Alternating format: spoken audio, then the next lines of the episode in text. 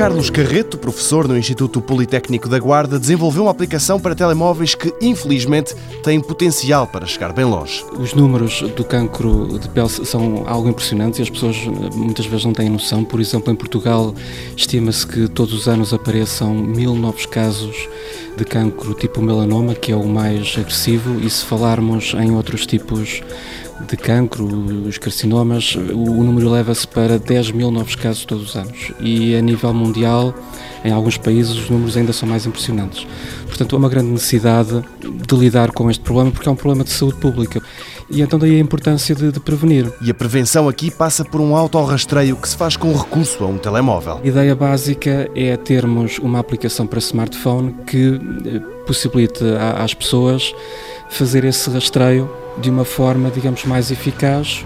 Em concreto, portanto, o que a aplicação faz é capturar uma imagem de um sinal da pele e depois faz um processamento a esse sinal para determinar um, nível de risco de que realmente é um sinal atípico e pode eventualmente necessitar de, de, ser acompanhado por um profissional, um dermatologista. E para o telemóvel avaliar se há razões para se ter maiores cuidados, os engenheiros do Politécnico da Guarda, explica Carlos Carreto, puseram o smartphone a usar um método de diagnóstico também usado pelos dermatologistas. É a chamada regra ABCD, eventualmente é.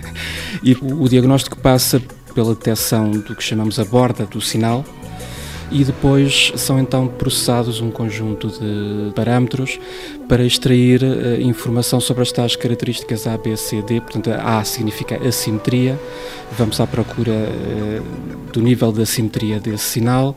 O B significa borda, portanto, se a própria borda é irregular.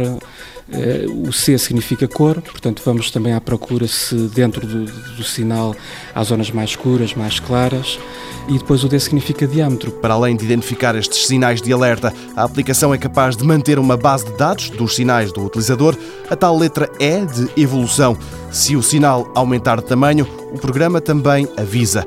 Para já está em fase de testes, em breve pode vir a ser disponibilizado.